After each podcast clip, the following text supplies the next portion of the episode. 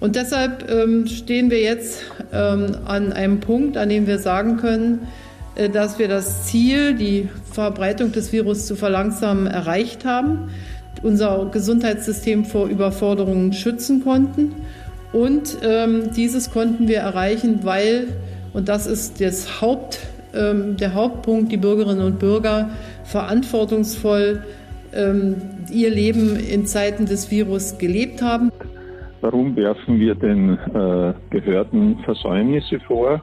Äh, es ist ganz offensichtlich so, dass aus ökonomischen Überlegungen der Tourismusindustrie äh, verspätet gewarnt wurde, verspätet Bars, Hotels oder Skibetriebe geschlossen wurden und auch verspätet letztendlich das ganze Bad äh, zur Quarantäne erklärt wurde. Das sind meine Themen heute. Dazu die aktuellsten Entwicklungen in Nordrhein-Westfalen. Mein Name ist Susanne Hamann. Coronavirus in NRW. Die Lage am Abend. Ein Podcast-Spezial der Rheinischen Post. Täglich am Abend die wichtigsten Infos zur Corona-Krise in der Region. Dieser Podcast ist ein Spin-off des Aufwacher-Podcasts der Rheinischen Post. Und wenn ihr ihn abonnieren wollt, sucht einfach nach Aufwacher in eurer Podcast-App. Nach rund acht Wochen gefühltem Stillstand in Deutschland war heute der große Tag der Corona-Lockerungen. Bund und Länder haben heute darüber beraten, wie es in den nächsten Wochen weitergehen soll. Wie unser Alltag demnächst aussehen wird, ist wohl eine der dringendsten Fragen von vielen. Wir haben das Ziel erreicht, sagte sie nach der Schalte. Das Ziel war die Ausbreitung des Coronavirus in Deutschland zu verlangsamen. Die aktuellen Zahlen lassen zu, dass alle Geschäfte wieder öffnen dürfen, unter bestimmten Auflagen natürlich. Über die Öffnung der Gastronomie sollen hingegen die Bundesländer selbst entscheiden. Das NRW-Oberverwaltungsgericht in Münster hat heute etwa direkt entschieden, dass die Gastronomie im Land weiterhin geschlossen bleibt. Bei den Kontaktbeschränkungen gilt Folgendes. Und ähm, wir haben darüber gesprochen, äh, dass das Kontakt, die Kontaktbeschränkung natürlich auch ein wesentliches Element ist und haben deshalb verabredet, dass grundsätzlich bis zum 5. Juni solche Kontaktbeschränkungen weiter äh, gelten. Angesichts der niedrigeren Infektionszahlen soll der Aufenthalt im öffentlichen Raum jetzt nicht nur alleine mit den Angehörigen des eigenen Hausstands oder einer weiteren Person möglich sein, sondern äh, dass dies ähm, auch mit den Personen eines weiteren Hausstandes möglich sein wird. Aber natürlich gibt es all das nur unter bestimmten Sicherheitsmechanismen. Wir haben dann äh, angesichts der äh, Tatsache, dass es auch, wenn wir regionale Unterschiede haben, und die haben wir, wenn wir niedrigere Infektionszahlen haben, dann müssen wir auch einen Notfallmechanismus haben, in dem wir sagen, wenn regional Infektionsherde wieder auftreten, dann muss man dort auch besondere Maßnahmen wieder einsetzen können. Das haben wir in den vergangenen Beschlüssen schon immer ganz allgemein gesagt. Wir haben es jetzt noch einmal verschärft und spezifiziert gefasst und gesagt, dass die Länder sicherstellen werden, dass in Landkreisen oder kreisfreien Städten bei denen kumulativ mehr als 50 Neuinfektionen pro 100.000 Einwohner in, in, den letzten sieben Tagen aufgetreten sind, ähm, ein konsequentes Beschränkungskonzept entwickeln werden unter Einbeziehung der entsprechenden Landesbehörden. In NRW wäre nach aktuellem Stand keine Stadt und kein Kreis betroffen. Der NRW-Durchschnittswert liegt bei acht Neuinfizierungen pro 100.000 Einwohner. Und noch eine Lockerung wurde heute bekannt. Die Fußball-Bundesliga darf die unterbrochene Saison ab der zweiten Maihälfte mit Geisterspielen fortsetzen. Tine Klimbach weiß mehr. Wie soll das denn aussehen, Tine? Wer darf kicken? Ja, erstmal dürfen nur die Profis in der ersten und zweiten Bundesliga wieder spielen. Aber klar, vor leeren Zuschauerrängen. Die Fans müssen also vor der Mattscheibe mitfiebern. Vorher hat die Deutsche Fußballliga, also die Dachorganisation der 36 Fußballclubs, ein Hygienekonzept vorgelegt. Die Profis sollen unter anderem immer wieder getestet werden. Und es gab ja auch schon einen Testlauf. Dabei hat es in beiden Ligen insgesamt zehn positive Fälle gegeben. Bevor es in der Bundesliga wieder losgeht, müssen noch weitere Quarantänemaßnahmen getroffen werden. Das könnte eine Art Trainingslager für die Spieler sein. So steht es zumindest in der Beschlussvorlage. Die Profifußballer sind in ihren Clubs weitestgehend isoliert, aber noch nicht komplett in Quarantäne.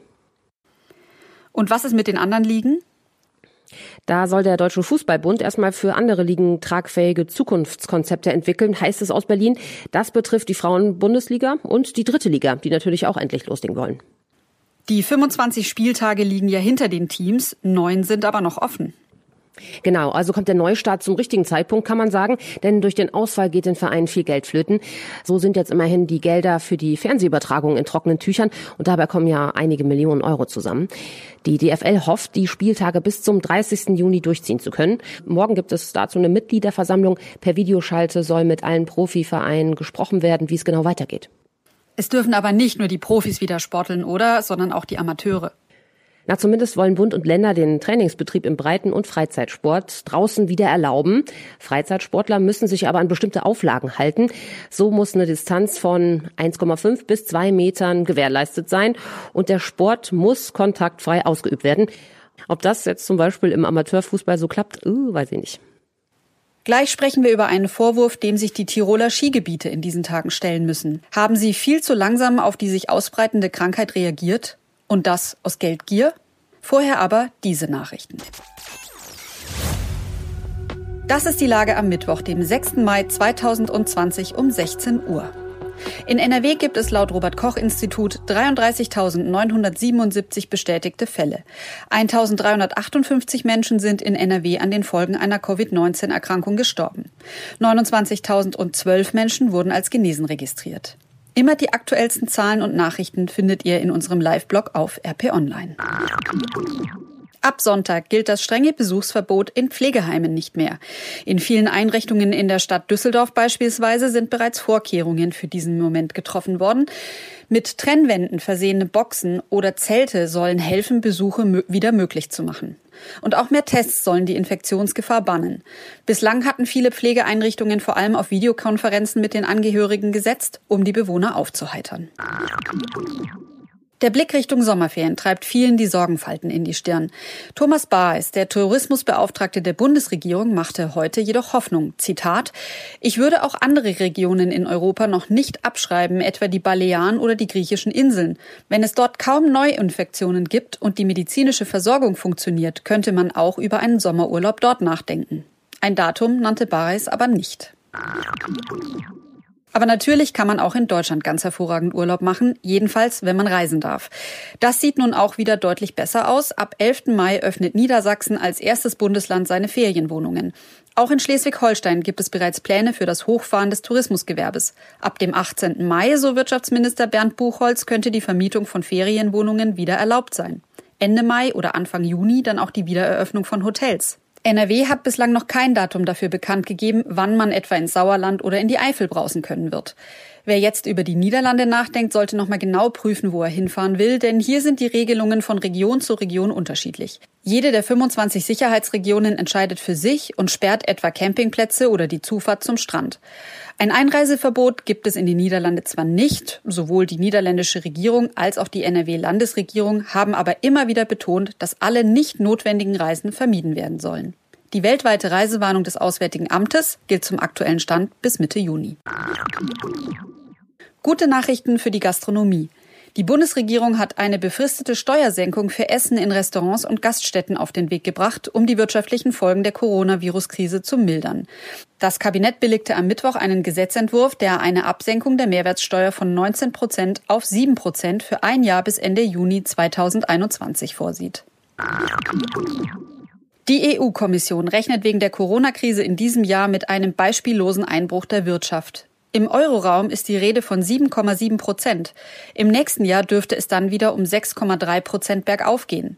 EU-Vizekommissionspräsident Valdis Dombrovskis sagte, alle EU-Länder sind betroffen und es wird erwartet, dass alle Länder in diesem Jahr eine Rezession erleben werden. Derzeit könnte man das ganze Ausmaß des Abschwungs aber nur vorläufig abschätzen. Die Tiefe der Rezession, aber auch die Erholung dürften ungleich ausfallen. Dies hänge ab vom Tempo der Lockerungen, der Kontaktsperren, von der Bedeutung von Dienstleistungen wie Tourismus in jedem Land und von der Finanzkraft der Staaten. Und jetzt noch eine Bitte an euch. Wenn euch dieser Podcast weiterhilft, helft uns weiter. Schließt ein RP Plus Abo ab. Denn dieser Podcast ist kostenlos, aber unsere Recherchen kosten Geld. Unterstützt uns mit einem Abo für jeweils 99 Cent in den ersten drei Monaten, danach 4,99 Euro. Es ist monatlich kündbar und das Angebot gibt es auf rp-online.de slash Aufwacher-Angebot.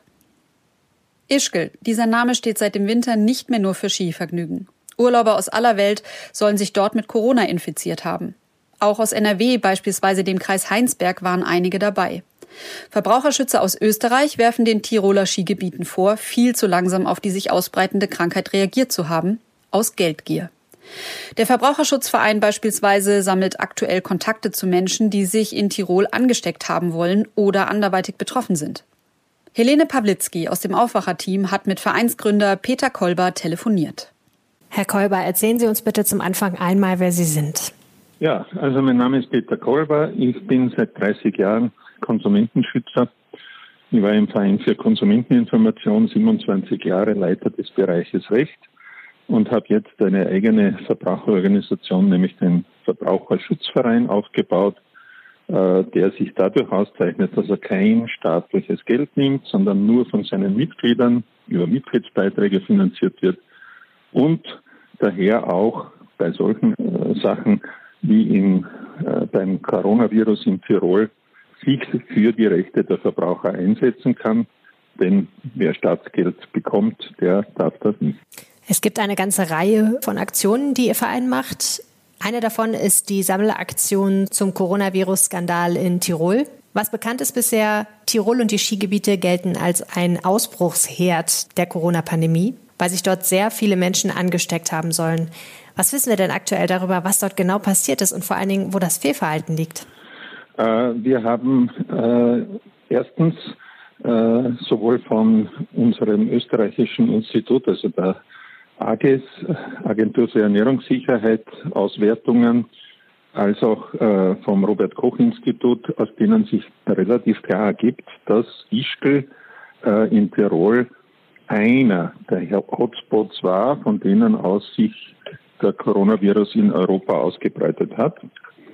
Äh, auf der anderen Seite hat der Verbraucherschutzverein bislang 5000 Rückmeldungen von äh, Personen, die sich geschädigt sehen, weil sie in Tirol auf Urlaub waren, weil sie sich angesteckt haben. Und diese 5000 Personen sind im Grunde aus der ganzen Welt, allerdings natürlich mit einem sehr deutlichen Schwerpunkt von 3500 Personen in Deutschland.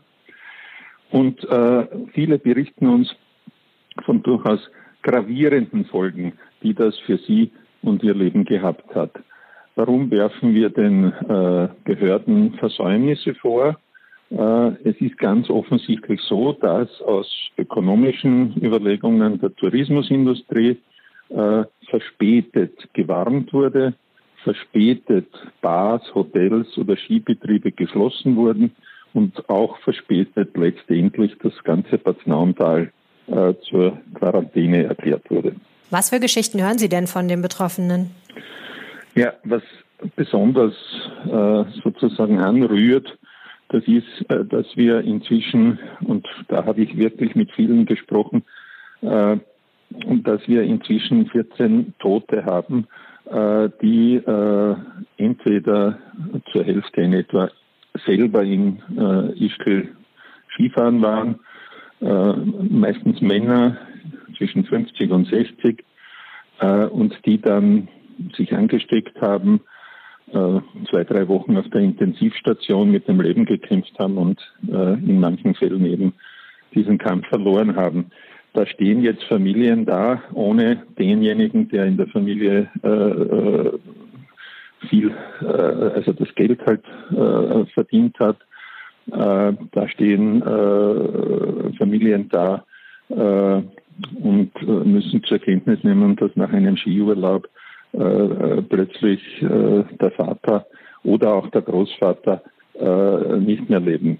Äh, es ist äh, auch so, dass also die andere Hälfte von Verstorbenen dadurch entstanden sind, dass jemand in Ischgl oder in Tirol eben Skifahren war, sich angesteckt hat und dann beim Nachhausekommen Großeltern, also meistens auch da wieder Männer, Großväter angesteckt hat und äh, die verstorben sind.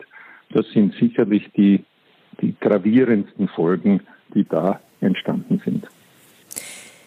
Ich spiele jetzt mal den Anwalt des Teufels sozusagen. Man könnte natürlich auch sagen, schon Anfang März war bekannt, dass Corona eine große Gefahr werden kann. Und die Frage ist dann natürlich, warum fährt man dann in den Skiurlaub?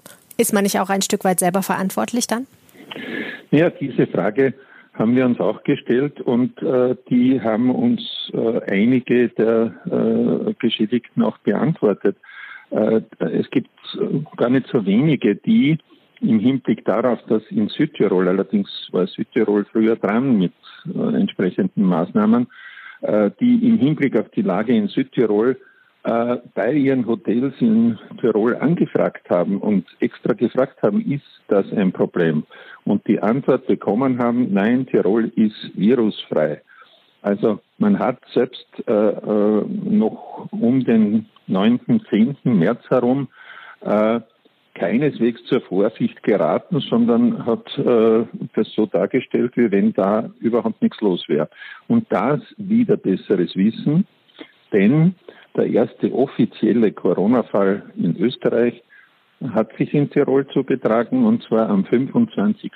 Februar. Da kam eine äh, italienische äh, Angestellte eines Hotels aus dem Urlaub, aus der Lombardei zurück. Sie hatte Symptome, wurde getestet, war positiv. Und da hat die örtliche, also die, die Administration in, in Tirol äh, mit einem martialischen Polizeiaufgebot das Hotel äh, hermetisch abgeriegelt, äh, Quarantäne verhängt. Man hat die Angestellten getestet, die waren dann negativ und letztendlich durfte er wieder aufsperren.